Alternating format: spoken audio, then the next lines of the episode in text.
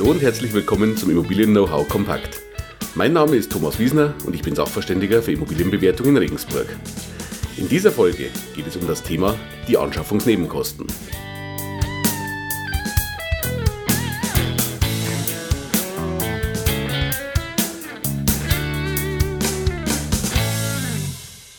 Bevor wir aber mit dem heutigen Thema loslegen, habe ich noch eine Frage oder eine Bitte an Sie.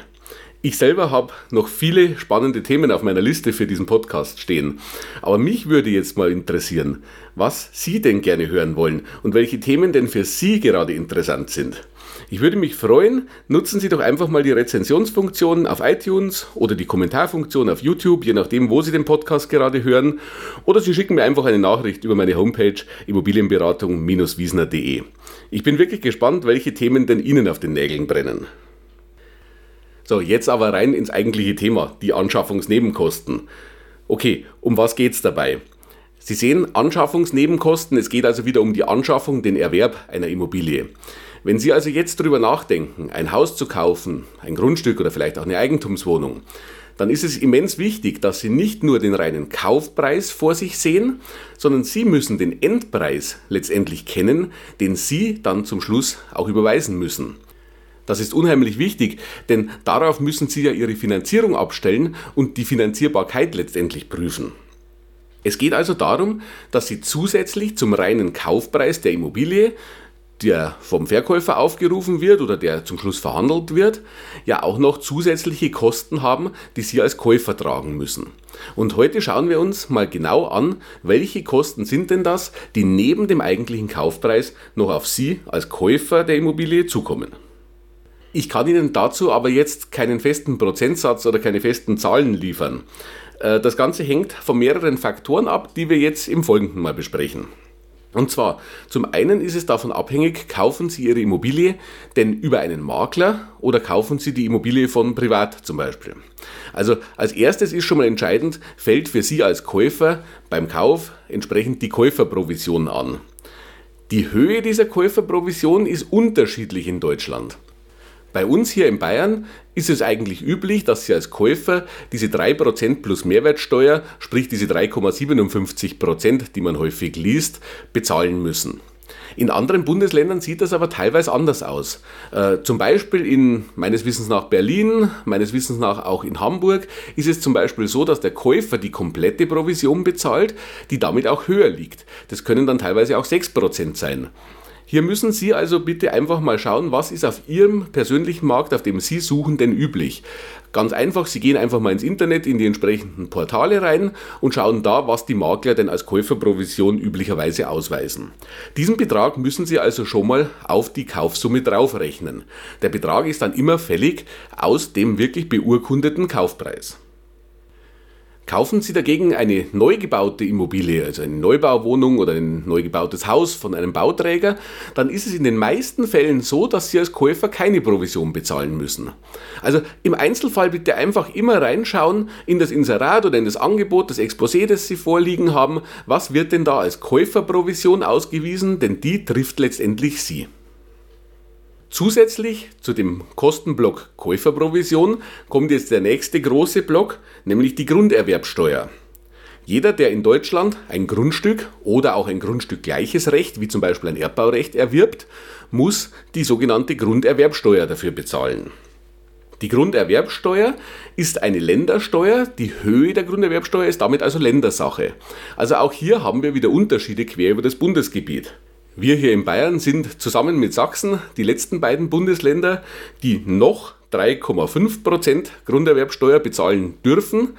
Alle anderen Bundesländer haben diesen Steuersatz mittlerweile erhöht, viele davon bereits zum zweiten Mal erhöht, sodass es in der Spitze sich jetzt um 6,5% handelt. Also 6,5% des Kaufpreises, der noch oben drauf kommt. Hier können Sie sich auch wieder im Internet informieren, was für Ihr Bundesland gilt. Ich packe Ihnen in die Show Notes einen Link rein zu Wikipedia, der die Grunderwerbsteuer grundsätzlich erklärt, aber auch eine Auflistung über die einzelnen Steuersätze der einzelnen Bundesländer in Deutschland enthält. Also hier können Sie herausfinden, was gilt für Ihr Bundesland, was müssen Sie dann noch Grunderwerbsteuer an Vaterstaat bezahlen. Wichtig noch bei der Grunderwerbsteuer ist die Bemessungsgrundlage, also aus welchem Betrag müssen Sie diese Grunderwerbsteuer bezahlen. Im Regelfall ist das der Kaufpreis, den Sie für Ihre Immobilie bezahlen. Es gibt aber ein paar Dinge, die steuerfrei sind und eventuell im Kaufpreis enthalten sind. Ich denke da zum Beispiel an mitverkauftes Inventar in einem Haus oder an die enthaltene Instandhaltungsrücklage, wenn Sie eine Eigentumswohnung kaufen. Sie erinnern sich, wir hatten dazu schon eine Podcast-Folge. Was ist denn diese Instandhaltungsrücklage? Damit, damals haben wir auch gesagt, die geht über auf Sie als Käufer, die ist anteilig im Kaufpreis enthalten. Bei solchen Geschichten ist es dann nur wichtig, diese im Kaufvertrag auch entsprechend auszuweisen, damit das Finanzamt diese Summen aus der Bemessungsgrundlage herausrechnen kann. Und wenn Sie danach den Steuerbescheid bekommen, dann prüfen Sie bitte auch, ob diese Summen herausgerechnet wurden. Das wird nämlich von den Finanzbehörden ganz gern mal vergessen. Ja, und dann haben wir bei den Anschaffungsnebenkosten noch einen Block, den wir beachten müssen. Das sind die Notarkosten und die Grundbuchkosten. Der Kaufvertrag muss ja vor einem Notar beurkundet werden und die Kosten dafür tragen im Regelfall Sie als Käufer. Und dann wird ja auch das Eigentum noch im Grundbuch umgeschrieben. Und diese Kosten oder diese Gerichtskosten beim Grundbuchamt, die müssen natürlich auch Sie als Käufer tragen.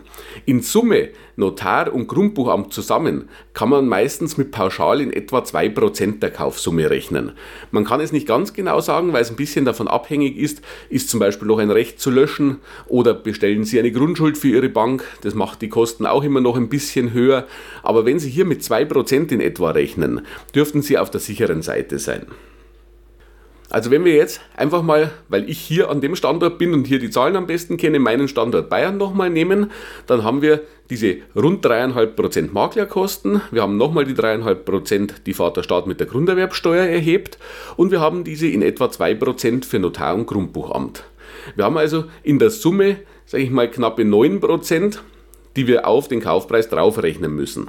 Ich empfehle daher, für meinen Standort Bayern wohlgemerkt, einem Käufer, der auf der Suche ist, grundsätzlich, wenn er einen Kaufpreis erstmal kalkuliert, schlagen Sie 10% oben drauf und Sie sind zum Schluss auf der sicheren Seite und haben ein Finanzierungsvolumen, das auf jeden Fall ausreichend ist.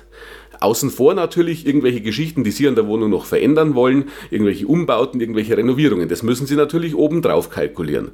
Aber rein Anschaffung und Anschaffungsnebenkosten zusammengerechnet für Bayern hier einfach mal plus 10%.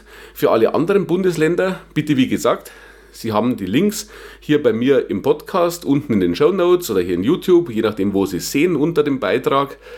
Rechnen Sie für Ihr Bundesland eine Summe aus, schlagen Sie einfach mal noch oben ein Prozentchen drauf und dann sind Sie auf der sicheren Seite, um im Kopf mal überschlagen zu können, was kostet mich denn diese Immobilie wirklich und nicht nur, was ist der Kaufpreis für die Immobilie. Denn entscheidend ist ja unterm Strich, was müssen Sie zum Schluss wirklich bezahlen.